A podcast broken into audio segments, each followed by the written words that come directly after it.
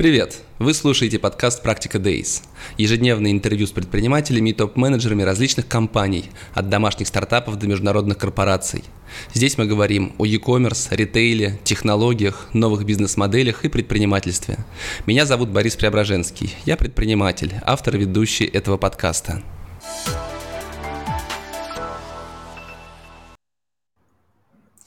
Всем привет! В эфире «Практика Days» – ежедневные прямые эфиры о ритейле, э технологиях и предпринимательстве.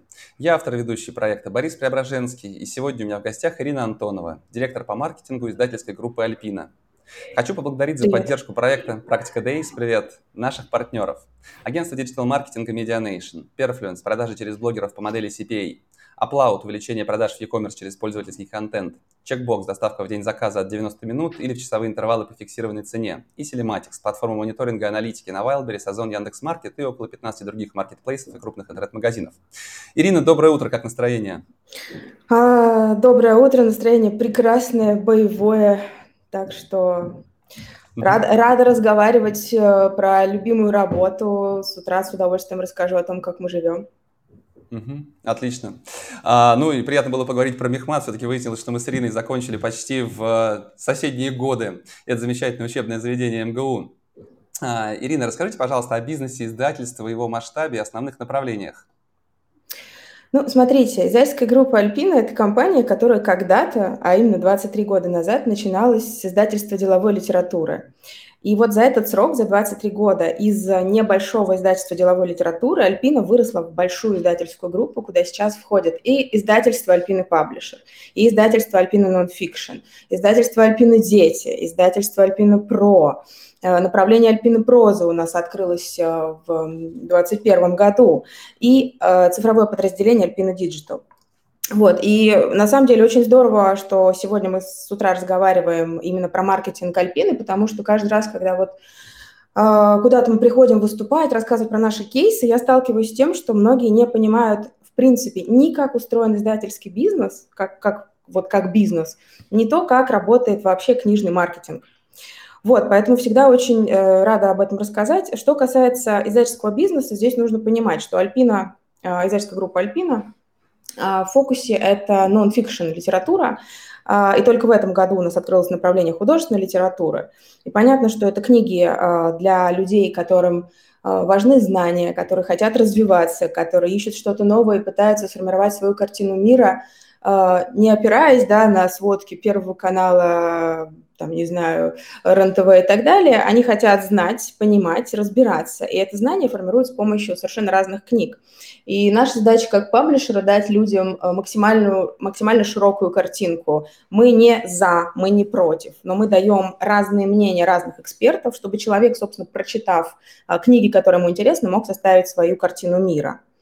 Э, вот, наверное, вот в целом, наверное, это как-то так, как мы себя видим, и наша миссия. Ну, а то есть, а ваша задача это найти интересных авторов, э, создать интересные книги и продать их? А, в целом, конечно, да. А, безусловно, нам приоритет номер один – это авторы, потому что чем дальше, э, чем дальше, тем, ну, наверное, сложнее найти экспертов, поскольку мы ставим себе задачу а, выпускать литературу эм, и книги для думающих людей, для критически мыслящих, да, вот поиск экспертов – это всегда проблема, потому что там, я знаю, что некоторые издательства на рынке а, публикуют огромное количество блогеров с огромной аудиторией, да, и, по сути, бизнес строится на этом. Выходит книга блогера, у блогера есть своя, например, миллионная аудитория, все, продажи книги идут, бизнес идет, все счастливы. А у нас фокус не на этом, нам важно дать экспертное мнение, нам важно читателя – вот этот запрос на знание удовлетворить. И в этом смысле мы выбираем качество, экспертизу, возможно, в ущерб возможному доходу. К слову сказать, со мной некоторое время назад связывалась Альпина, предлагала э, создать книгу про бизнес, не знаю, про e-commerce, но была такая есть... история, но я пока себя не чувствую готовым к тому, чтобы писать книги. У нас на самом деле есть э, подразделение Alpina Pro, и действительно это подразделение, которое издает книги экспертов. А, соответственно, можно решать совершенно разные задачи. Да?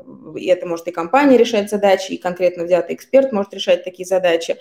А, да, это тоже направление у нас есть, активно развивается, и очень крутые клиенты, это и Сбер, и РЖД, ну, то есть очень высокий уровень и экспертов, mm-hmm. и компаний-клиентов. Ну, Ирина, говоря о бизнесе и говоря о маркетинге, все-таки в первую очередь, мне кажется, нужно затронуть тему продаж. А расскажите, пожалуйста, как устроены ваши продажи, в каких каналах, э, сколько по долям продаете вы? Ну, смотрите, на самом деле я бы здесь этот разговор разбила на до пандемийные времена и после пандемийные времена, да, потому что пандемия действительно очень сильно изменила а, состояние книжного рынка. И если, например, в пандемию мы входили с распределением долей 40-60, 60 а, в пользу офлайна, да, то есть я говорю сейчас про печатные книги, про бумажные книги, и действительно книги нашей группы большей частью продавались в офлайне. Соответственно, мы вошли в пандемию с такими долями, а, началась пандемия, книжные магазины благополучно закрылись на карантин, и вот здесь, да, началось главное веселье, потому что в онлайне наши э, компетенции, я считаю, были недостаточно прокачаны к тому моменту. Магазины были закрыты, у нас выручка упала почти вдвое. И вот здесь нам пришлось очень быстро переобуваться, а, разбираться в том, как устроена работа с маркетплейсами, э, усиливать свою экспертизу в онлайне – понимать, как мы можем усилиться в онлайне. И в итоге вот сейчас, э, вот на момент октября 2021 года, вот это распределение долей, оно изменилось в пользу онлайна, и сейчас даже больше 60% наших продаж печатных книг идут через онлайн, и только ну, почти 40% остается на офлайн. Угу. И а, это на самом деле вот главное, что случилось в пандемию. По сути, мы перераспределили даже наши маркетинговые усилия в пользу онлайна. А что такое онлайн-продажи? Это продажа собственного интернет-магазина, маркетплейса? смотрите, у нас это все-таки пока а, фокус на маркетплейсах вроде Озона и Wildberries. Безусловно, есть свой магазин Alpina.ru, но, опять же, к сожалению, а, издательский бизнес, а, ну, во всяком случае, я сейчас могу только про Альпину, да, достоверно говорить, в каком-то смысле мы, наверное, были не готовы к такому усилению онлайна, так, к той ситуации, которая случилась в пандемию, а, потому что, понятно, мы не Яндекс, мы не Mail.ru, нам, в принципе, сложнее привлекать специалистов, а, там, крутых IT-специалистов особенно. И поэтому доля продаж через наш онлайн-магазин, она пока очень мала. То есть это на порядок меньше тех цифр, которые мы видим на том же Озоне. И вот пандемия, по сути, нас подтолкнула к развитию интернет-магазина. Собственно, у нас, по сути, ну, не почти полностью, но довольно сильно а, поменялась команда, мы взяли фокус развития интернет-магазина собственного. Сейчас очень много процессов запущено, идет там в разработке. Какие-то моменты мы отлаживаем до сих пор. И сейчас, например, мы активно ищем операционного директора нового в интернет-магазин. то есть это все говорит о том, что мы внутренний фокус поставили на это, мы развиваемся. Но пока, к сожалению, говорить о том, что наш собственный интернет-магазин показывает а, значительную долю от всех продаж, пока об этом говорить рано. Угу. А онлайн-продажи сетевых магазинов – вы учитываете или считаете? А, они продаж? есть, но опять же, пока доли онлайн-продаж сетевых магазинов, они а, примерно на порядок ниже тех цифр, которые мы видим на, маркет, на маркетплейсах. Угу. К сожалению. Ну, При том, что в целом, а, безусловно, мне кажется, что будущее а, магазинов, а, ну, условно говоря, я не представляю себе книжных магазинов, которые бы не, за, не озаботились бы, не озадачились бы развитием собственных онлайн-каналов. Мне кажется, вот в будущее в неком миксе офлайна и онлайна. Я вообще не представляю, честно говоря, будущее магазинов, книг, а, но это отдельная история. А, скажите, пожалуйста, если говорить про все-таки форматы вот этих книжных магазинов, ситуация на рынке достаточно непростая. Мы видим, как Очень компании непростая. банкротятся, закрываются. Угу. Недавно с Республикой говорили в эфире, как раз вы были одним из немногих издательств, который продолжил, несмотря на сложную ситуацию компании, с ними работать. Это здорово. А, как вы считаете, что будет дальше? Как перераспределяться эти продажи? Будет ли единственным каналом продаж книг Marketplace оставаться, становиться? А, останутся вообще розничные магазины? Есть ли для них какое-то реально работающий формат, потому что все, что я вижу, ну, извините, это достаточно бестолково выглядит. Я тут с вами в чем-то соглашусь, в чем-то нет, потому что, смотрите, с одной стороны, когда случился э, карантин, я уже упомянула, да, что у нас, например, выручка обвалилась там чуть ли не вдвое. Почему? Потому что людям потребовалось, ну, естественно, какое-то время перестроиться, перестроить свою модель поведения. И действительно, э, многие люди, э, э для них важно прийти в магазин, открыть книгу, полистать, понюхать э, запах краски, да, и это не красивые слова, это, это, это правда, потому что многим сложно делать покупку в магазине, в интернет-магазине, не глядя, не понимая. Они не чувствуют объема, не понимают качество обложки, есть закладка. Ну, вот какие-то такие моменты не всегда, к сожалению, э, интернет-магазин и продажа в интернет-магазине дает представление о том, какая книга. То есть, с одной стороны, да, мы столкнулись с тем, что ручка обвалилась, что есть большое количество людей, которые в книжные магазины э, ходили. С другой стороны, за время пандемии сформировались новые модели э, поведения потребителей, наших читателей в том числе, а наши читатели вообще люди продвинутые. И мы понимаем, да, многие ушли в онлайн, но остается значительное число тех, кто в книжные магазины все еще ходит.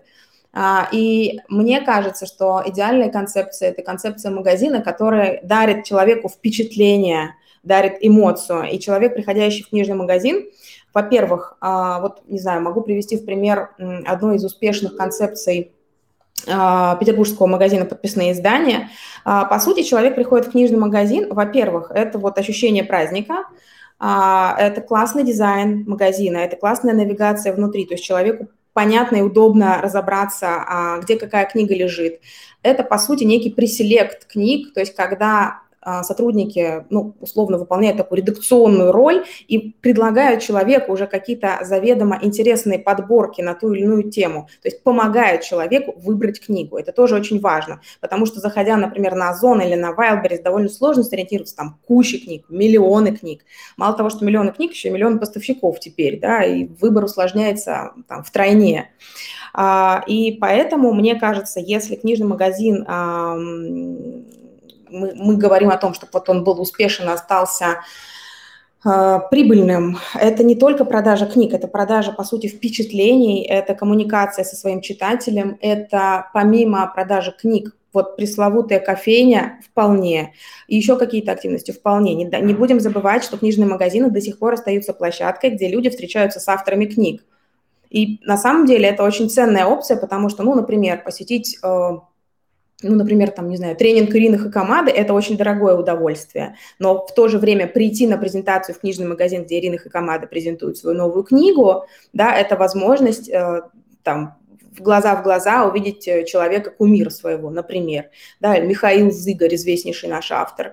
То есть вот эта же возможность живых встреч с авторами, живого общения, живого контакта, да, вот с книжными страницами, она цена. И тут вопрос, как магазин распорядится своими возможностями, своими площадями, будет вкладываться в персонал, который будет эм, осмысленно подходить к формированию ассортимента, э, обустройству внутреннего да, магазина.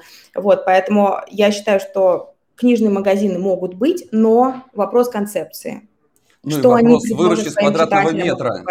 Извините, Безусловно. Эмоции на квадратный метр продавать достаточно сложно, тем более, когда средний чек достаточно невысокий, когда это книга. Соглашусь, соглашусь. Но дело в том, что, а, смотрите, у нас, например, в Москве довольно много магазинов, расположенных в центре. И а, от многих а, магазинов довольно удручающих удручающее впечатление, и вы зайдете туда, и вы не видите там людей. Почему? Потому что человек не получает, условно говоря, нет эмоций, нет трафика, нет трафика, нет выручки. У вас эта цепочка работает довольно четко. Поэтому вот здесь, мне кажется, сейчас не то время, когда мы можем не думать об эмоциях, не думать про трафик, чем, чем мы привлекаем людей в магазин, зачем человек приходит в магазин, потому что здесь уже даже вопрос о выручке не будет стоять, у вас нет людей в магазине. Ну а зачем приходить в магазин, если все есть условно на Озоне, издательства развивают свои интернет-магазины, на которых можно действительно хорошо Потому выбрать? Что вот на самом деле все за тем же самым, о чем я уже сказала чуть выше. Это живой контакт с авторами, потому что встречи с авторами часто проходят именно Но в это отдельное магазин. мероприятие. А, мероприятие. Но это часть, это часть э, впечатления, которое оставляет магазин. Плюс осталась огромная категория людей, которые все еще э, хотят э, выбирать книги вживую. Эта культура есть. Я не думаю, что она, знаете, вот так вот по щелчку куда-то возьмет и испарится это большая, это большая доля аудитории, которым важно выйти и вживую посмотреть книгу. И опять же, э, магазин, а, а, если мы говорим про его функцию как такого, может быть, такого э, социального какого-то центра, да, ведь человек может приходить туда не только за книгой, это могут быть какие-то дополнительные истории, как кофейня, да, вот вы э, упоминали магазин «Республика», я знаю, что они, например, сотрудничают с кофейнями, и многие магазины сейчас открывают кофейни, и еще какие-то сервисы помимо кофеин, э, то есть становятся такими центрами локального притяжения. Пытаются стать. Пытаются стать, да. Mm-hmm. Кто-то удачно, кто-то менее удачно. Но тем не менее, если мы говорим о том, чтобы этот бизнес жил и был успешным, я думаю, что без перепридумывания, э, ну, может быть, немножко устаревших концепций дело не будет. Ну, то есть вы считаете, что лет через пять будут оставаться еще какие-то книжные магазины с э, фокусом все-таки именно на книге? А, может быть, не будет фокуса именно на книге, фокус будет на атмосферу, на ассортимент, который будет подбираться с учетом концепции, да, то есть, условно говоря, если там площадка понимает, что они хотят работать с интеллектуальной аудиторией, а, с платежеспособной аудиторией, предлагать на месте человеку выбор книг, условно говоря, человек зайдет, и он не увидит книги, не хочу никого обидеть сейчас, как бы так покорректнее э, высказаться, ну, условно говоря, он э, увидит те книги, которые действительно будут ему интересны и соответствовать уровню э, вот его какой-то внутренней планки качества, э, знаний и так далее. То есть это будет такой концептуальный книжный магазин э, с классным ассортиментом, где не будет случайных книг, где будет действительно продуманная выкладка, где будут продуманы рекомендации, и помимо книг будет возможность дополнительных сервисов. Это либо книжный магазин, либо, ой, либо, либо кофейный магазин, э, там кофейня, либо еще какие-то дополнительные сервисы. Угу но не сетевой магазин, а скорее что-то такое центральное, а, интересное, вот в таком формате может и сможет сохраниться. Но если мы Вопрос... говорим о формате для сетевого ритейла, мне честно кажется, что а, все эти форматы, они высосаны из пальца. То есть попытка сохранить книги в офлайне, но здесь нет. Я иду в аптеку, чтобы купить лекарства. Я иду в кафе, чтобы что-то съесть, выпить кофе. В видео даже захожу, хотя реже для того, чтобы купить себе условно новый iPhone. Но тут все пытаются что-то придумать, а мне кажется, пора смириться, что книги переходят в такой формат. В офлайне сетевым компаниям просто невозможно придумать такого формата, чтобы они существовали. А, И с учетом того, что если сейчас, секунду, мы говорили раньше, там еще там сколько, 10 лет назад, 15, наверное, о том, что бумажные книги умирают, но они не умерли. Но умирают книжные магазины бумажных книг. И это, мне кажется, факт. А, ну, смотрите, сетевым магазинам им в целом сложнее, честно скажем, чем магазинам, да, независимым, э, не сетевым. Вот, э, и, условно говоря, да, действительно, вы сейчас можете зайти в любой сетевой магазин, и что вы увидите? Вы зайдете, вы просто упретесь в полки с канцелярскими товарами. Вы не упретесь, скорее всего, в полку с книгами, скорее всего, э, на вас накинется там полка с ручками, блокнотами, не знаю, карандашами и так далее. То есть они, в принципе, безусловно, думают об эффективности своих полок. Ну да, наверное, для них сейчас это способ выжить. Расширить ассортимент не книжным. Э, сделать э, действительно фокус не только э, скажем так, сместить немножко фокус, не, убрать совсем, а сместить фокус книг на какие-то дополнительные товары. Да, возможно, сейчас для них это способ выжить. Будет ли работать этот способ дальше, даже в перспективе на 5 лет, не знаю, мне сложно сказать. Угу.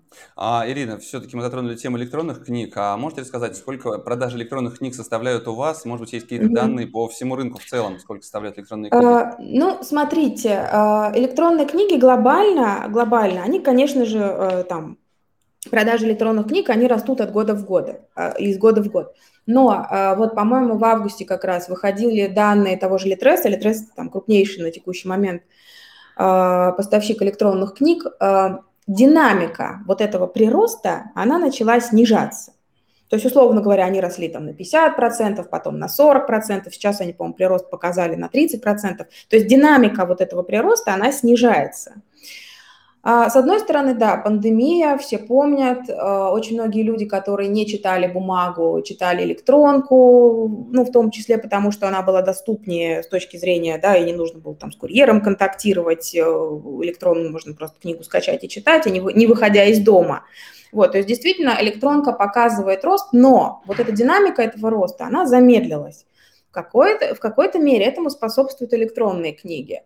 Но говорить о том, что а, вот электронка начала активно вытеснять бумагу, нет, мне кажется, пока рано. Безусловно, если мы будем с вами разговаривать через 10 лет, возможно, это будут другие цифры, другие тренды. А, что случится через 10 лет, никто не знает. Вот коронавирус тоже его никто не ждал. Черный лебедь прилетел, да, и, и это там кардинально поменяло ситуацию.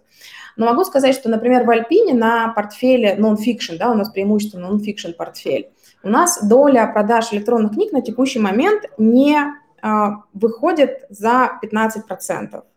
То есть это доля, и она вот из года в год, она плюс-минус вот где-то в районе вот этой доли и остается, и мы не чувствуем какого-то вытеснения или там угасания интереса к бумажным книгам. Плюс давайте не будем забывать, что развивается э, история, да, сейчас все ведут блоги, подкасты, видео, и книга как печатный продукт, она важна в том числе и для этого, потому что показать э, экран гаджета – это одна история, показать живую книгу, красивую, толстую, закладкой, с шелестящими страницами – другая картинка. А, и в том числе и поэтому интерес к печатным книгам, мне кажется, вот э, там преувеличивать э, и говорить, что вот эм, там скоро печатные книги а, исчезнут, ну вот пока правда преждевременно. Угу. А аудиокниги? Аудиокниги растут, показывают рост, и этот рост действительно э, увеличился за пандемию, потому что, э, ну, там, в принципе, да, за пандемию сменились многие модели поведения, в том числе и у читателей э, книг. И те, кто, там, например, аудиокниги раньше не слушал вовсе, э, сейчас э, там, полюбили их слушать, и этому способствуют в том числе подписные модели, да, и, там, и доступность аудиокниг. Опять же, художественные книги здесь показывают лучшую динамику, ну просто потому что обычно там и а, чтецы, да, там, не знаю, книга, начитанная Аленой Долецкой, просто само по себе удовольствие слушать ее голос. Вот. Что касается, например, бизнес-книг в аудиоформате, ну, тут уже спорно, да, и при этом тут же еще тоже экономика какая. С одной стороны, мы пытаемся э, там придумать способ, чтобы у нас экономика производства а, аудиокниги была какой-то разумной, да, экономически оправданной, а, чтецы стоят дорого. Если бизнес-книга толстая, представьте, да, сколько нужно часов, аренда студии, оплата услуг чтеца, чтобы ее начитать. А, были у нас эксперименты, мы партнерством со студией, со студией «Спички», когда искусственный интеллект, например, начитывает аудиокнигу, но мы начинаем получать обратную связь от наших читателей и понимаем, что, наверное, вот эти шаги скорые, они пока преждевременны, потому что качество озвучки книг искусственным интеллектом пока, к сожалению, оставляет желать лучшего. Угу. А, Ирина, мне было очень интересно, как устроена вообще экономика вот этой подписной модели по аудиокнигам? Я плачу, ну вот сейчас я в Storytel слушаю книгу, например, я плачу подписку ежемесячную какую-то, пару сотен рублей, наверное, и имею доступ к огромному количеству книг. А что получаете от этого вы? Ну, у нас, поскольку, смотрите, мы же работаем с разными площадками, работаем с Litres, с Storytel, ну, то есть совершенно там MyBook, э, Bookmate, э, совершенно разные. И я вам сейчас не скажу, к сожалению, точных цифр, да, как складывается Нет, просто примерно, как вообще, да. А, ну, смотрите, а, мы как паблишер получаем там порядка, наверное, 50% от выручки их, да, по нашему портфелю. Плюс э, часть этого дохода идет, естественно, там наш, мы оплачиваем продакшн, часть, естественно, это роялти автора. Вот, э, точных цифр вам сейчас не скажу, к сожалению, нет перед глазами. Ну, вот, но в целом, э, в целом есть ощущение, что подписные модели как раз-таки вот они показывают очень хорошую динамику, и с точки зрения читателя это выгодный способ за там, небольшие деньги получать доступ к довольно это большому безусловно, количеству книг. с точки зрения издательства. То есть я заплатил, там, не знаю, 200 рублей за месяц, послушал 5 книг от 5 разных издательств. Как вот эти 200 рублей э, будут распределены? Ну, это вопрос скорее уже к площадке. Нет единого подхода, которая, что да, какие, у меня, что у меня, зависит от того, нет, какие книги слушают. Это договоренности, нет, это всегда договоренности с каждым паблишером, у каждого паблишера плюс еще внутри у себя свои особенности, договоренности, да, с автором книг, потому что здесь арифметика там по разным авторам может быть разной, э, потому что там одному автору платятся такие-то роялти, другому такие-то, ну и так далее. То есть здесь надо уже, видимо, в конкретных случаях эту арифметику разбирать. Я вам здесь, к сожалению, универсального рецепта не mm-hmm. скажу. Надо будет пригласить Storytel на эфир, хорошо. Обязательно пригласите, уверена, о нем много интересного расскажут. Как раз-таки в том числе о том, как они между разными паблишерами да, эти доходы распределяют.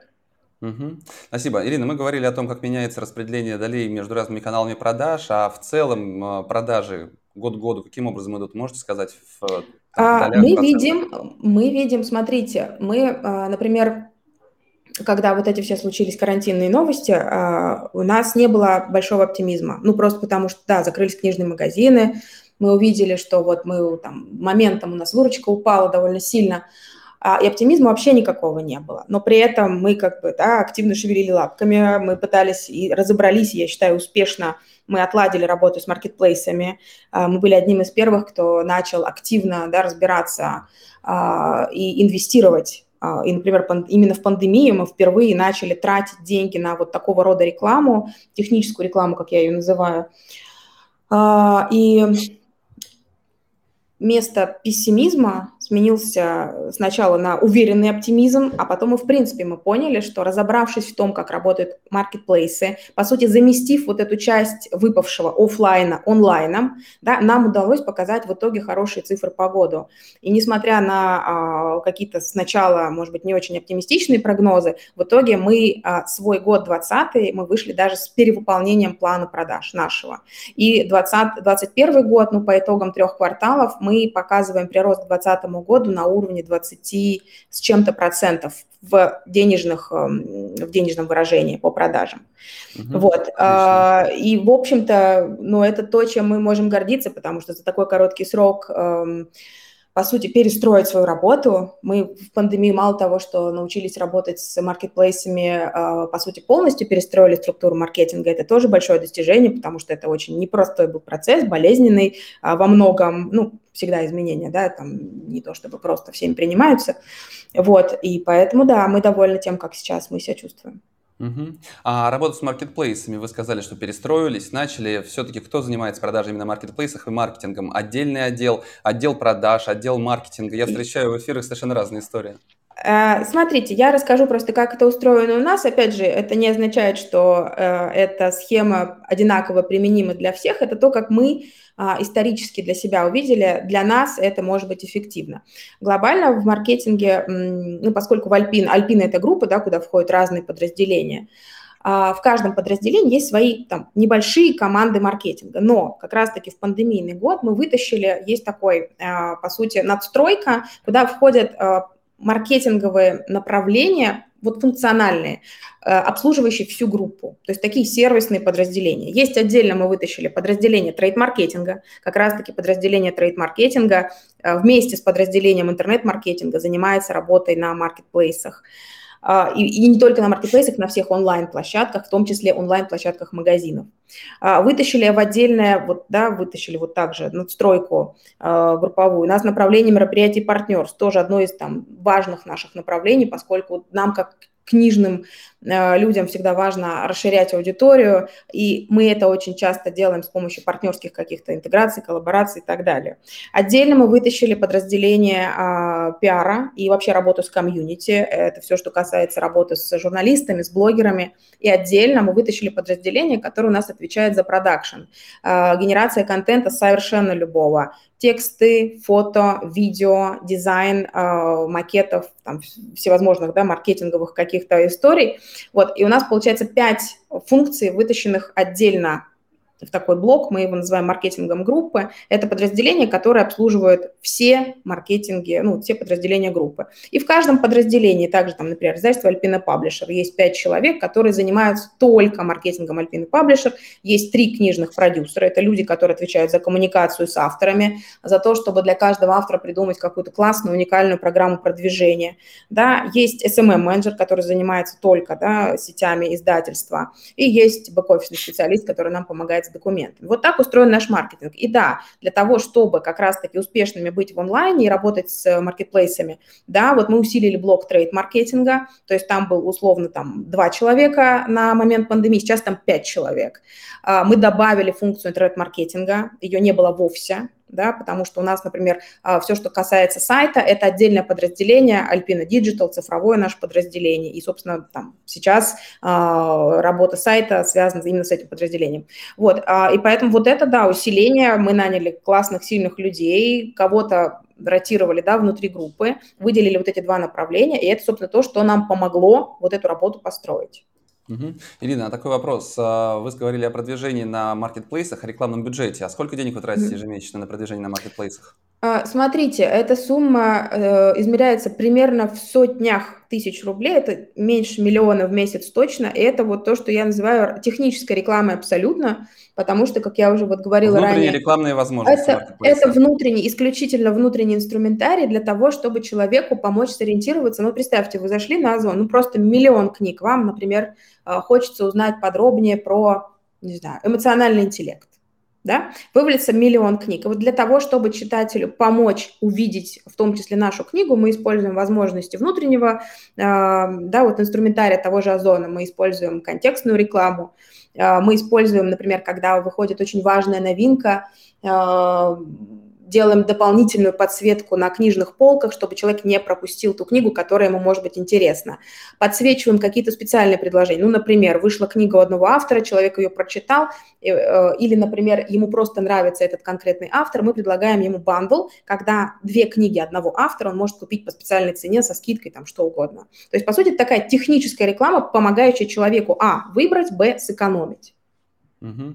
А сколько у вас, кстати, книг выходит новых э, в месяц или в год? Есть какая-то цифра? Смотрите, э, безусловно, новинок в Альпине Publisher выходит около 100-110 в среднем в год. Более того, например, а если раньше мы ставили себе планы, э, ориентировались на 120, 130, то сейчас мы намеренно даже чуть подснизили эти планы по выходу, потому что, безусловно, когда мы берем себе в приоритет авторов, мы берем в приоритет качество, да, безусловно, если, например, автор задерживать сдачу рукописи, или, например, автор считает, что требуется что-то дописать, да, доработать, э, там долгое, может быть, согласование обложки с автором, а мы всегда учитываем мнение автора а, при работе с текстом, при согласовании обложки. Понятно, что бизнес-процессы, вот честно скажем, сдвигаются, их невозможно очень четко планировать, э, это, это страдает бизнес-процесс, безусловно. Но если мы говорим, что фокус автор, в фокусе у нас автор, то это тот, э, ну, скажем так, риск, на который мы идем сознательно. Поэтому мы снизили сейчас выпуск по Alpine Publisher, это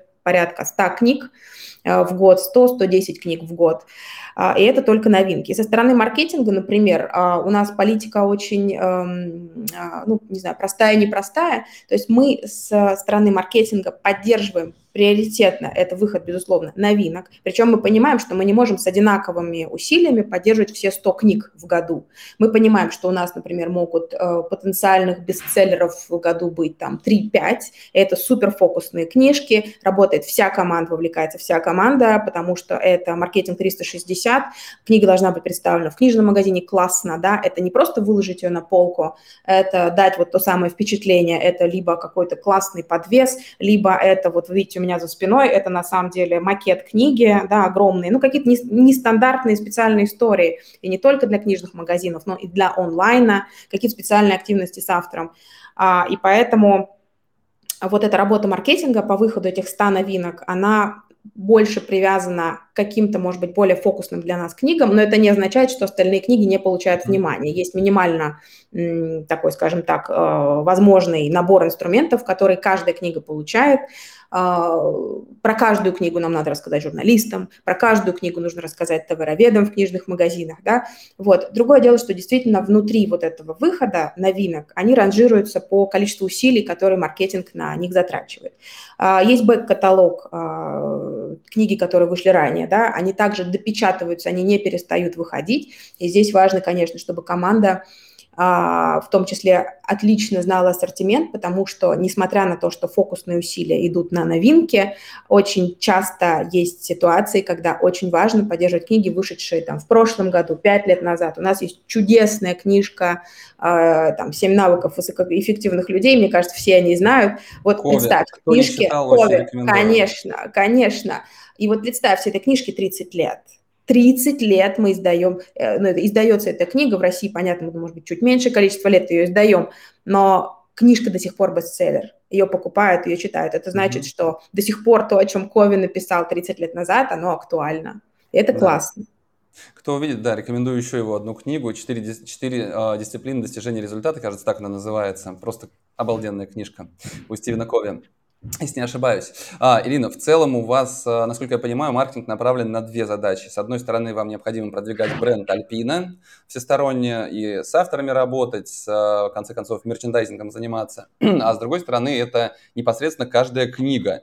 Причем зачастую направленная даже на совершенно разную аудиторию. Если это все, конечно, вы говорите, там одна умная, думающая аудитория, но все равно внутри будут разные сегменты, тематики книг бывают совершенно разные. Мне кажется, можно сойти с ума. Как вы разрабатываете вот эту концепцию, стратегию продвижения для каждой новой выходящей книги? И если вы назвали какие-то стандартные каналы, то есть товароведа замотивировать условно, чтобы он хорошо ее продавал и знал, это понятно. Но какие-то рекламные инструменты, маркетинговые инструменты все-таки получаются разные. Как удается вот для всех этих книг найти какие-то свои собственные каналы, инструменты, миксы маркетинговые mm-hmm. и реализовывать их все-таки в таком количестве?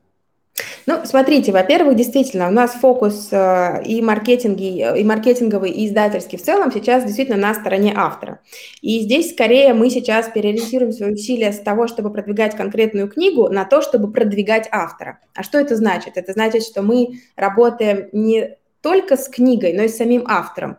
А это значит, расширяются наши маркетинговые усилия. Это значит, что мы с автором, э, во-первых, работаем плотнее, да, мы автору придумываем какие-то дополнительные активности, мы договариваемся с разными мероприятиями, куда автор ходит, выступает как спикер, да, например. Э, с тем же автором мы договариваемся о выпуске специальных каких-то историй. Ну, например, в этом году мы запускаем наши курсы мы давно, к сожалению, это планировали, но там по нашим внутренним причинам вот запуск откладывался, откладывался. Как только в этом... А, э, нет, пока, пока про это, возможно, курсы тоже будут, но пока вот наш первый курс не об этом. Не буду пока раскрывать всех секретов, об этом вы узнаете, я надеюсь, буквально через месяц. Вот, а для автора мы выпускаем мерч, то есть мы автора стараемся капитализировать не только в публичном поле, но давать возможности для автора дополнительного дохода, потому что, например, если автора зовут, приглашают да, выступить где-то, иногда это платная история, то есть автор получает дополнительный доход от выступлений. Если мы делаем мерч, то мы стараемся, чтобы это был мерч на продажу, и автор получал роялти с продажи этого мерча. Поэтому и здесь я вот вас немножко поправлю. Да, это с одной стороны, да, мы работаем с книгами, но сейчас мы все-таки акцент на работу с автором. И, например, в Альпине Паблишер у нас сейчас команда из трех человек, книжные продюсеры. Это люди, которые полностью формируют э, программу продвижения для автора, выходящей его книги, да.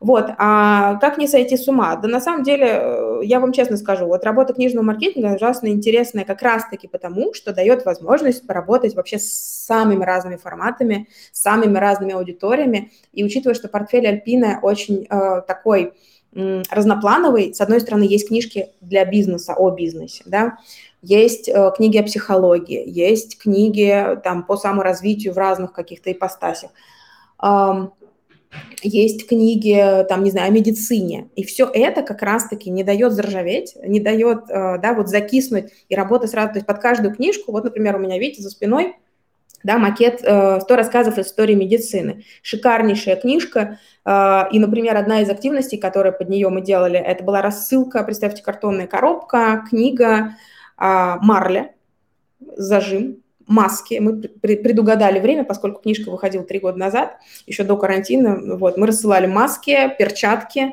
Ну, то есть такой набор вау-фактор. Мы рассылали медицинским работникам, представителям там, крупных клиник, э, медицинским блогерам. Вот. И вот возможность как раз-таки вот эта разноплановость, она не дает закиснуть, и вот этот э, драйв внутренний появляется, потому что возможность делать каждый раз разное, придумывать разное, выходить на разные аудитории и обрастать вот этим самым комьюнити совершенно разноплановым, э, там, в разных сегментах. Да? Uh-huh. Вот, э, что касается придумывания программы, я считаю, у меня супер классная команда. Э, про меня, наверное, уже ходят на рынке неприличные легенды в том плане, что я всегда очень долго ищу людей, очень долго, потому что в команде маркетинга Альпины люди очень разные, но мы всегда стараемся подбирать людей, скажем так, схожих по каким-то внутренним ценностям.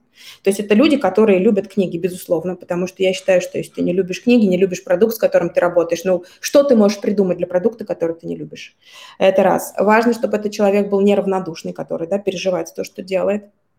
А, важно, чтобы человек был э, такой э, самодостаточный, ответственный, он полностью да, отвечает за свои дела. И всегда, когда мы придумываем э, для какой-то книги программу продвижения, по сути, участвует вся команда. И вот эта вся команда разных людей, объединенных общими ценностями, очень разный дает вклад. Да?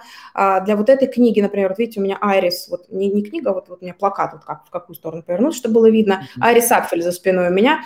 Чудесная книга, мы не делали на нее ставку, она была, скажем так, нестандартная для нашего портфеля, стартовый тираж 3000, но мы с командой придумали такие классные истории, такие активности, это было и показ фильма про Айрис в кинотеатре «Октябрь», и выставка манекенов в стиле Айрис, ну, то есть какие-то нестандартные истории.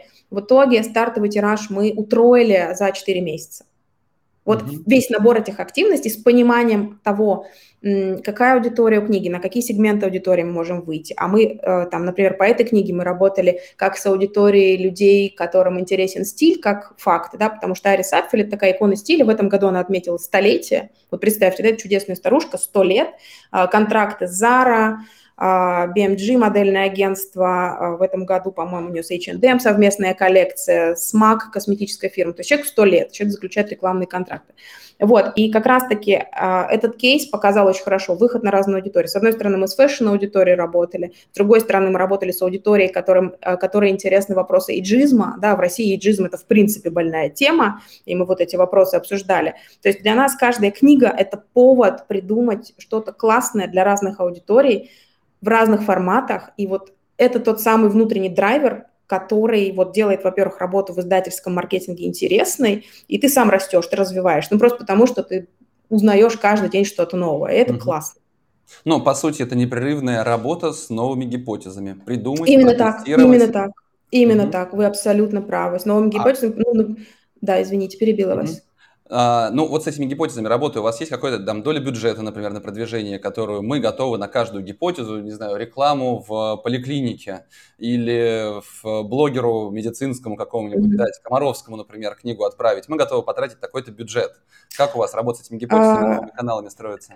Я сразу, извините, вы прям на больную сейчас нажали мозоль. Блогерам мы никаких бюджетов не даем. Мы не платим блогерам, мы не платим журналистам. Нет, подарить книгу, подарить книгу. А, книги дарим, безусловно, книги дарим, да. И бюджеты на рассылку у нас, э, безусловно, они не, без, там, не резиновые у нас бюджет. У нас в целом, э, я не могу сказать, что у нас э, там какие-то офигенные цифры бюджета. Все, что мы тратим, по сути, основные траты наши, это действительно траты на техническую рекламу на маркетплейсах и на обеспечение, например, книжных магазинов какими-то плакатами, джумби, вот эти вот большие книжки называются джумби, э, там какие-то дополнительные истории, мерч мы производим, то есть это не какие-то внушительные цифры на маркетинг.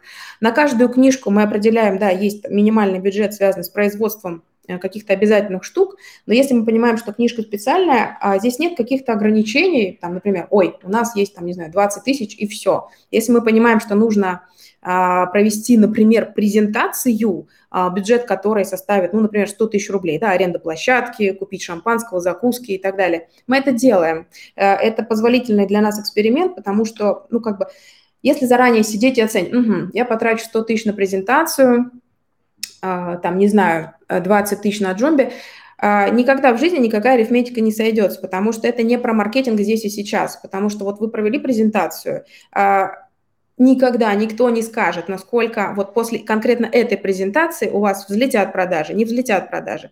Внутренняя экспертиза, которая говорит о том, что да, было бы классно собрать этих лидеров мнений, представить им книгу, рассказать про книгу, мы получаем пиар, и это история, которая работает на перспективу, а не про здесь и сейчас. И поэтому вот наш подход, он позволяет как раз-таки избегать ситуации, когда мы сами ограничиваем себя, потому что вот мы сели заранее, просчитали, угу, нет, мы не будем это делать, мы не верим, что цифра окажется да, там, экономически обоснованной, а, потому что такой подход, он бы сильно ограничил те самые наши а, гипотезы и тестирование этих гипотез. Поэтому, да, для каждой книги мы определяем там, минимальный бюджет, это может быть там, для какой-то книги 10 тысяч рублей, для какой-то 20 тысяч рублей, для каких-то книг это бюджеты могут быть выше и сильно выше. Но при этом там это всегда внутренняя экспертиза, что может сработать для этой книги, что нет. Иногда мы оказываемся правы, иногда правы мы оказываемся даже выше ожиданий, потому например. что, например, вот недавно это тоже был эксперимент, мы не знали, как это сработает. И опять же, во главе угла была не экономика, во главе угла стоял читатель и наши авторы. Мы сделали, казалось бы, распродажу гаражную. Их устраивают вообще все издательства. Это вообще не новый формат на рынке. Очень удобный причем формат. Да, у вас есть склад, склад у вас, например, подзабит старыми книгами, или э, книга там немножко запылилась, или там загнулся какой-то уголочек. Очень удобно устроить распродажу, казалось бы, продать. Но мы пошли другим путем. Мы не стали ставить это во главу угла а, как способ заработать деньги. Мы решили сделать праздник для наших читателей. И мы в кафе «Март» э, в начале сентября провели действительно веранду Альпина. Это был праздник, потому что это была не просто распродажа книг, это была, во-первых, продажа и новинок по специальным издательским ценам, это был шикарный лайнап, когда мы приглашали наших авторов выступить перед читателями. А, это была беспроигрышная лотерея, это было шампанское и фрукты. Ну, то есть э, это действительно был праздник, а, в фокусе которого был читатель и наши авторы. И да, вот именно такой подход позволил нам в итоге, по итогам этого праздника, получить выручку, которая для нас сопоставима с участием в больших книжных ярмарках. То есть вот этот фокус, да, еще и позволяет больше заработать. Просто потому, что люди понимают, что их зовут не для того, чтобы заработать денег, а их зовут для того, чтобы подарить праздник. И вот этот подход, он дико важен в книжном маркетинге. Угу. Но все-таки офлайн мероприятие, презентация книг, э, там 100 тысяч стоит мероприятие, например, организовать. Ведь эти 100 тысяч угу. можно включить, вложить в маркетинг на том же Озоне и с гарантированным результатом, может быть, получить э, лучший эффект. Зачем ну, смотрите, во-первых, емкость, емкость, смотрите, емкость, во-первых, э, каждого инструмента, она ограничена, тоже надо понимать. Условно говоря, во-первых, мы там на том же Озоне мы тестировали, да, и оптимальный бюджет, и ДРР. У нас uh, там коллеги постоянно работают над тем, когда мы снижаем долю рекламных расходов. Uh, и прям всегда такая большая радость, что вот, а мы снизили. Прекрасно. Но емкость этих инструментов ограничена. И не будем забывать, что книжный маркетинг – это в том числе Э, работы с комьюнити. И, к сожалению, да, техническую рекламу, как бы мы ее не отменяем. Это не значит, что там условные 100 тысяч мы отняли, да, из бюджета продвижения на Озоне или на Wildberries или еще где-то там. А, это те э, мероприятия, события, которые позволяют нам как раз-таки работать с комьюнити напрямую. И за карантин, к сожалению, да, если вначале было такое воодушевление, о, сейчас мы все уйдем в Zoom, как прекрасно, смотрите, как удобно, ехать никуда не нужно, в какой-то момент от Zoom и от подобных платформ, к сожалению, очень многие устали. Очень многие устали, и не хватает как раз-таки живого общения, не хватает вот этой внутренней энергии, да, когда вы собираетесь вместе, вы придумываете какие-то классные идеи, вы обмениваетесь э, мнениями по поводу, там, не знаю, книг, событий и так далее. И для нас это действительно очень эффективный способ работы с комьюнити. И, например, э, там, день открытия московской ярмарки, вот, которая переносилась, и в итоге в конце сентября таки состоялась. У нас есть чудесная традиция, мы в первый день открытия, ну вот в первый день работы ярмарки, мы всегда собираем наших друзей, э, это и журналисты, и блогеры, те люди, которые любят книги, пишут о книгах, а, мы собираем их на утреннее шампанское, рассказываем о том, какие книги у нас готовятся к выходу, э, что интересного у нас происходит, какие, может быть, там кадровые новости. Вот, и э, это тот формат, то есть вы видите счастливые глаза людей, вы разговариваете, вы общаетесь, и вы понимаете, что да, вот, вот они живые люди, живой интерес, и это ценно, это очень ценно. И вот этот формат, он, к сожалению, не может быть заменен чем-то другим. Поэтому, да, сейчас офлайна стало меньше, да, мы также вот живем как на пороховой бочке, потому что у нас там та же веранда у нас отменялась, переносилась три раза. Вот, но совсем уходить от этого формата для нас было бы стратегически неверно. Угу. Ирина, все-таки я не понимаю, а почему вы не платите блогерам? Ведь есть огромное количество блогеров, тысячников, миллионников, а, которым можно заплатить, ну, скажем, может, разумные деньги, получить и продвижение бренда Альпина с одной стороны, и с другой угу. стороны действительно продать здесь и сейчас какие-то книги, которые нужно продать. Это и продвижение угу. собственного интернет-магазина, задача, которая тоже есть у вас. Почему нет? Ну, смотрите, во-первых, э, мы издаем действительно классные книжки, и мы гордимся. Мы действительно, вот очень важно а, мне кажется, там одно из важных даже вот э, качеств, э, когда ты работаешь, и ты реально гордишься продуктом, тебе при, приятно о нем рассказывать, и ты понимаешь, что действительно качественная книга с хорошим переводом, э, с версткой, это книга, которая там с классной обложкой, и многие люди, вот я встречаю, разговариваю, говорю, ой, слушай, я ваши книжки по обложкам узнаю, потому что действительно у нас очень крутой арт-директор, это всегда очень качественная бумага и, и вот все, что связано с исполнением и с контентом. Вот, поэтому мы считаем, что книги классные, и писать о них а, человек искренне может только действительно, если она ему понравилась, если он ее прочитал. И многие люди известные пишут о наших книгах, и блогеры пишут о наших книгах по своему внутреннему желанию. А, опасность а, платных, скажем так, размещений в чем? Во-первых, это создание прецедента. Если ты платишь один раз, ты, собственно, уже с этой иглы не уходишь. И вот представьте, если бы у нас была такая практика в пандемию, да, когда у всех естественным образом скукожились бюджеты маркетинговые. Мы бы остались вообще без ничего. То есть это та стратегия, которая полностью себя, например, оправдала в карантин. Вот эта история, когда о наших книгах пишут по любви, только те, кто действительно наши книги любит, читает, хвалит, ругает, да, все мнения хороши и ценны. Вот. А также есть такая история, когда, окей, кто-то платит блогерам, я часто вижу, как коллеги по цеху это делают, а, и для меня, например, настолько, вот, к сожалению, очень, поскольку книжки у нас действительно очень для таких продвинутых читателей очень часто, там, если кто-то из коллег по цеху пытается делать с книгами похожего уровня с блогерами, очень часто случается несостыковка. То есть вот это платное размещение, оно выглядит как вставной зуб, когда это очень сразу понятно, что если, например, там условная Жанна Бадоева, которая в жизни не публиковала книжных каких-то своих да, там, предпочтений, отзывов и так далее, вдруг появляется отзыв, это абсолютно сразу понимание, что это платное партнерство, вопрос вы искренности рекламы, а тут продукт, который, ну, как бы, это не майонез, это не кроссовки, это не духи, это не пудра, это книга, это эмоции, это знание, которое ты получаешь.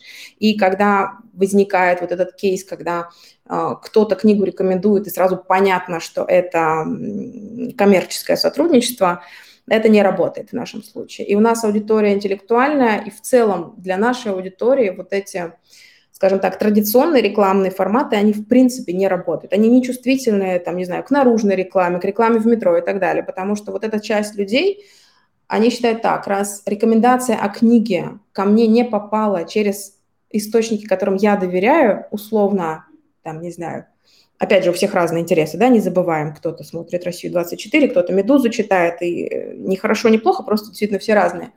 Вот, и такой человек, а, который понимает, что реклама книги ему, по сути, навязывается в том формате, который для него неестественен, он эту книгу скорее не купит, чем, в принципе, обратит на нее внимание. Поэтому для наших книг такой формат рекламы просто не подходит. Это то, что не будет работать.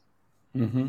А, я понимаю, что если Бузова сделает пост а, с рекламой Стивена Кови, то, возможно, это будет действительно воспринято ее аудиторией как вполне логичная реклама исключительно, но ведь можно более точно попадать, взять э, а... интересного блогера. Я уверен, что у вас кейсы какие-то наверняка были, когда по любви писали достаточно большие блогеры. У нас таких кейсов очень много, и для нас это очень ценно. И, в принципе, мы на этом, э, мы на этом собственно, и наращиваем нашу базу э, на тех людях, которые искренне пишут о книге, причем пишут как о плюсах, так и о минусах uh-huh. книги. А есть вот, самый и... успешный кейс?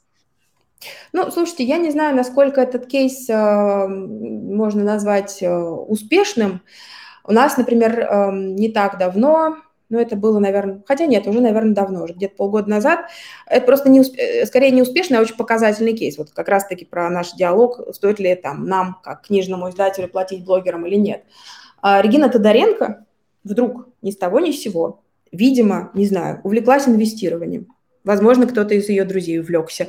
Мы вообще не поняли, как эта тема возникла в ее блоге. То есть человек, а, мы напрямую не общаемся с Региной Тодоренко, да, она написала про книгу об инвестировании. Вот это было очень показательно. Во-первых, для ее аудитории это было мега странно, никто не понял. Во-вторых, заподозрили нас, что мы вдруг решили заплатить Регине Тодоренко за рекламу книги об инвестициях, чего, естественно, не было, потому что у нас, в принципе, такой практики нет. Вот, и действительно это выглядело вставным зубом абсолютно в Но ее купили. инстаграме. Никто не понял. М? Но купили и мы не увидели, и мы не увидели никакого всплеска продаж, угу. никакого. А вот, когда но видели? Если, э, смотрите, мы видим всплески продаж, когда вот абсолютно есть сейчас огромное количество а, инстаграм-блогеров, э, которые умницы, они, мало, я считаю, это просто великие люди, потому что мало того, что они э, там, окей, там ЗОЖ, не ЗОЖ, образ жизни у всех разный, но когда они рекомендуют книжки, которые они читают, мы высылаем эти книги бесплатно, а, и они рекомендуют людям хорошие книги. Ну, например, есть чудесный кейс, не буду называть имени блогера, но она порекомендовала э, своей аудитории э, книгу о том, как оптимизировать личный бюджет и как, условно говоря, закрыть кредитку, рассчитаться с ипотекой, перестать э, тратить бесконечное там, количество денег на шмотки, а заняться, там, не знаю, учебой, еще что-то. Вот, вот такие пики мы видим, когда блогер – релевант, э, рекомендует книгу релевантную своему образу жизни, своей аудитории. И тогда эта аудитория считывает да, этот контекст, и да, мы видим тогда вот эти пики на том же Озоне, на Wildberries, потому что э, это часть, это естественная часть жизни этого блогера, это книга и рекомендация этой книги. Это то, что работает. И мы очень ценим такие кейсы, и вот, собственно, мы за такие кейсы. Мы находим людей, а, которым интересны те или иные темы. У нас есть эм, там, девушка, которая, по сути, отвечает за взаимодействие с этим комьюнити. У нее база постоянно пополняется, потому что в разных сегментах, да, разные там лидеры мнений, блогеры, а, владельцы телеграм-каналов и так далее. И нам важно, что люди об этом пишут сами, бесплатно, дают чистое мнение, потому что они пишут, опять же, про плюсы и про минусы, и это правда, которая важна их аудитории. Это не выглядит ставным зубом. Угу. Ну, то здесь получается идеальным Это то, что работает является... в итоге для нас. То есть идеальным инструментом является книжный VIP-клуб, в рамках которого по сегментам рассылается конкретная книга тем блогерам с комментарием, что ваше мнение очень важно для нас, ваша экспертиза важна, ваш комментарий по этой книге мы разместим, я не знаю, там, в следующем издании, например. И тем самым вы человека фактически мотивируете написать отзыв, в том числе и разместить у себя, потому что у блогеров, мне кажется, мания. Что-то сделал, напиши у себя в Инстаграме об этом.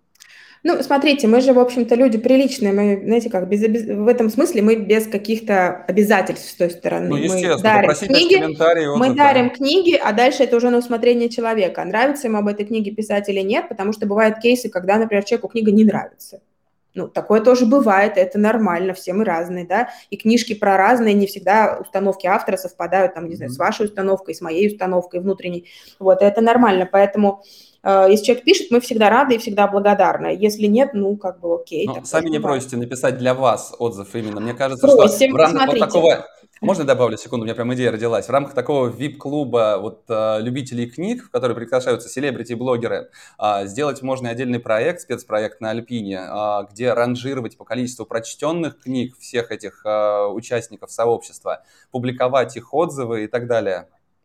Ну, смотрите, во-первых, селебритис э, и блогеров, эм, там, каждый, да, с экспертизой в той или иной теме, мы эм, просим написать отзывы, там, если вот возьмете, у меня просто нет на столе книг сейчас, вот удивительно, на столе вдруг нет ни одной книги. А, на задней есть. стороне... М? Зато электронные есть на компьютере. А, да, это так. А, сзади на обложке любой книги есть отзывы каких-то представителей, либо экспертов, там, не знаю, отзыв Владимира Познера, отзыв э, Федора Бондарчука, да, если мы книгу о кино, например, выпускаем. Вот, вот эти отзывы, конечно же, э, эти люди нам дают, эти отзывы, конечно же, мы размещаем на своем сайте. То есть эта работа, она ведется и в этом направлении тоже. Здесь вы абсолютно правы.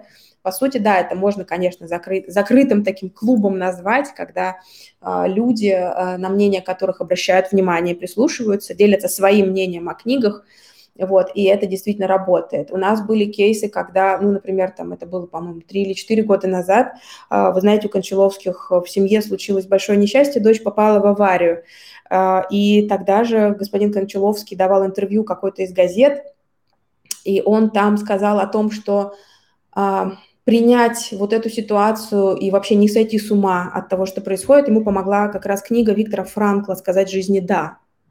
И вот это его мнение об этой книге, э, с учетом того, что все понимали, в какой ужасной ситуации он находится, в морально сложной ситуации он находится, э, да, вот это мнение всегда ценно, потому что понятно, что это мнение совершенно искреннее. Это не то, за что ты платишь, это рекомендация совершенно релевантна той ситуации, в которой оказался человек. И вот эта история для нас самая ценная, когда человек искренне делится а, своим впечатлением о книге.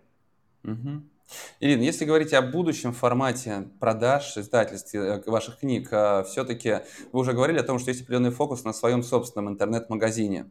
А можете mm-hmm. рассказать с точки зрения маркетинга, что вы делаете сейчас с ним? Я понимаю, что с моей точки зрения вообще в будущем будет существовать формат mm-hmm. маркетплейса и D2C, по сути, можно так сказать, а, по крайней мере, в вашем бизнесе. Поэтому интересно, что сейчас вы делаете, какой фундамент маркетинга вы закладываете для своего собственного интернет-магазина? А, ну, смотрите, эм, тут вот понятно, что мы, конечно, не собираемся конкурировать с маркетплейсами. Понятно, что там с объемами их трафика... Они уже ругаются на это? А, нет, конечно, потому что доля нашего интернет-магазина в цифрах, она действительно пока крайне мала. Конечно, нам хотелось бы, чтобы эта цифра была больше. Ну, например, а, в прошлом году, в пандемийном, мы столкнулись с ситуацией, когда ну, поскольку мы выпускаем, да, у нас очень маститые авторы выходят, классные книги, которых всех ждут, выход книг этих, да, а, мы столкнулись с ситуацией, когда мы, например, операционно операционно не были готовы к обслуживанию а, большого количества там, предзаказов и затем исполнения этих заказов. И какие-то моменты мы, например, искусственно сейчас ограничиваем просто потому, что понимаем, что какие-то наши а, внутренние обязательства мы технически не в состоянии вы, выполнить. И поэтому сейчас там и частично э, сменилась команда. Вот я вам уже говорила о том, что мы ищем э, нового операционного руководителя интернет-магазина. Это прям действительно там очень важная сейчас для нас история, потому что вот фокус, да, мы стараемся этот усиливать, в том числе там сильной, сильной командой. А, какой-то функционал, то же самое сейчас идет в доработке. Мы полностью сменили дизайн, мы выкатили новый дизайн, вот буквально в сентябре у нас полностью сменился дизайн сайта. Там сейчас огромный бэклог разработки, огромный, а, связанный с тем, что мы хотим, чтобы клиент, зайдя на сайт Альпины, мог легко, понятно, просто выбрать книгу, купить, получить, если это курьерская доставка, да, чтобы мы, как паблишер, были уверены в качестве сервиса, который мы даем, по сути, самым лояльным нашим покупателям, потому что у любого паблишера люди, которые приходят за покупкой на сайт, это вот самая-самая лояльная аудитория, потому что этот человек мог спокойно пойти и купить, там, не знаю, в любом другом месте, там, не знаю, заработать баллы, получить кэшбэк, там, все что угодно. Но если человек приходит к паблишеру, это вот прям самая-самая ценная аудитория. И поскольку мы не хотим обмануть доверие этой самой ценной аудитории, мы сейчас вкладываемся очень большими усилиями в том, чтобы наш сайт, собственно, улучшить.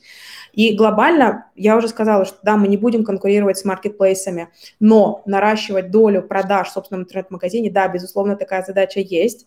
А, и если сейчас эта доля продаж в районе, ну, там, менее 10%, чтобы вы понимали, да, сейчас доля продаж через собственный онлайн-магазин, она прям совсем невелика. Безусловно, мы этот э, процент будем наращивать. Плюс, как паблишер, мы хотим, конечно же, людям которые пришли к нам, лояльной аудитории, давать какие-то специальные э, ништяки, скажем так, да, как паблишер. То есть это может быть, вот сейчас, если человек, например, покупает у нас на сайте, он получает бесплатную электронную книгу в подарок. Мы хотим улучшить сервис доставки. Мы хотим, а, помимо книг, давать людям возможность, э, по сути, а, там, не знаю, покупать сертификаты книжные в подарок, давать возможность покупать мерч наш издательский эксклюзивно у нас и так далее. То есть какие-то возможности, которые человек не получит э, на других площадках.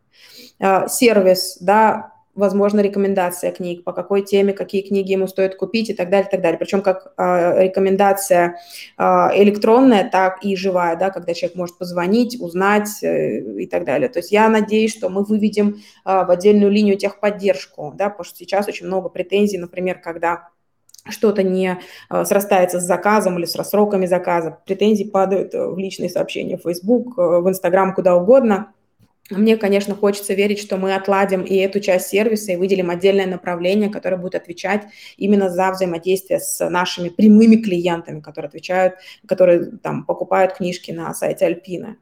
Вот, то есть mm-hmm. планов много. Сейчас это действительно все в такой вот разработке. Там действительно очень большой список задач, но приоритет именно на том, чтобы выйти к нашим самым лояльным клиентам с качеством, в котором мы уверены. Мгм. А, Мне кажется, что задача а, вашего интернет-магазина должна звучать так, что стать тем местом, которое сможет заменить книжный магазин в офлайне с точки зрения рекомендаций, подбора книг, вот этой работе. И знаете, как я часто вижу, как крупные бренды, по крайней мере в электронике это делают, они пытаются тех клиентов, кто купил их продукцию на маркетплейсах, любых других каналах, завести в общую программу лояльности в рамках их собственного сайта. А, для того, чтобы потом уже непосредственно напрямую коммуницировать mm-hmm. с этим покупателем и продавать. А, делаете в этих направлениях что-то? У меня, конечно, на уровне Программа лояльности, это... вот, вот та самая программа лояльности, то же самое. Все это вот у нас сейчас Для покупателей вашего собственного интернет-магазина и для тех, кто купил книгу в другом месте, да? А, для тех, кто... Смотрите, нам глобально пока все еще сложно собирать данные, потому что там тот же Озон Wildberries не то чтобы щедро с нами ими делятся, этими Они данными. не дадут, да? но зато если в книге напечатано, вот. купон вложен а... какой-то, программа лояльности. Эм, нет, смотрите, на книгах эм, здесь сложнее, потому что, а, как вам сказать, Возможно, в будущем мы к этому придем, да, как вот вы говорили про кейс, э, когда крупные производители, да, так или иначе затаскивают, там, введите серийный номер, получите, там, не знаю, сервисное обслуживание в течение всей жизни.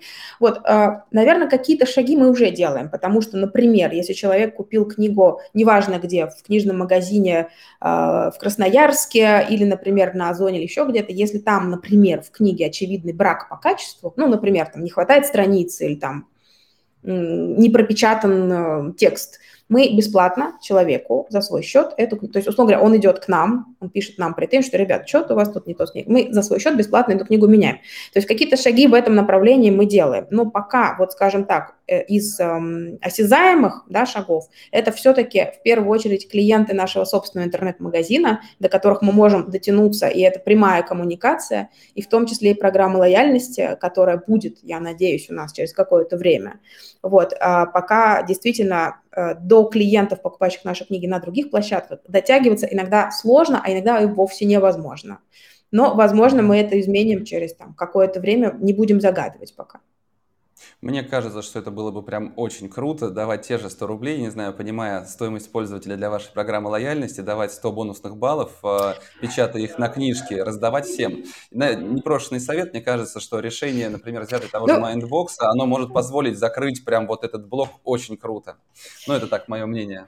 Ну, вы же не, не забывайте еще о том, что все-таки нам важно поддерживать отношения с нашими партнерами. То есть, условно говоря, развивая наш собственный интернет-магазин, это не означает, что мы перестанем сотрудничать с партнерами, потому что, а, опять же, в разных а, регионах или в разных странах, а, там, в том числе бывшие э, там, страны СНГ, разная ситуация, и нам партнеры важны, и офлайновые, и онлайновые партнеры, и перетягивать одеяло на себя не во всех случаях вообще говоря, и экономически, и этически оправдано, потому что нам важно сохранить доступность книги э, людям э, в разных регионах. Ну, когда маркетинг был прост, вы сами сказали, что поэтому эта работа интересная. Ужасно интересно. Да. Ирина, спасибо большое за ужасно интересный разговор. Вам успехов и, думаю, до новых встреч в эфире, а может быть и в офлайне. Спасибо вам, спасибо, была рада. Взаимно, до свидания.